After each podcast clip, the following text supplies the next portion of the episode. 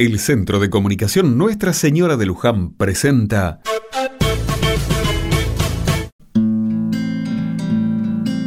Otra mirada. Dice el dicho que al que madruga Dios lo ayuda. Eso me pasó hoy. Podría haber dormido un rato más o quedarme en la cama, pero no. Mi temprano despertar hizo que al amanecer ya estuviera en la cocina en compañía de mi fiel amigo, el mate. Tal vez esté un tanto ansioso. Hoy empezamos la cuenta regresiva para celebrar la Navidad en comunidad. Mientras anotaba pendientes y pensaba en cómo organizarnos, miré por la ventana. Ahí, enfrente mío, tan lejos pero tan cerca a la vez, se había formado un arco iris entre nubes oscuras atravesadas por los rayos del sol. ¡Qué maravilloso fenómeno! No pude evitar mirarlo fijamente y pensar en todo lo que hay detrás de él.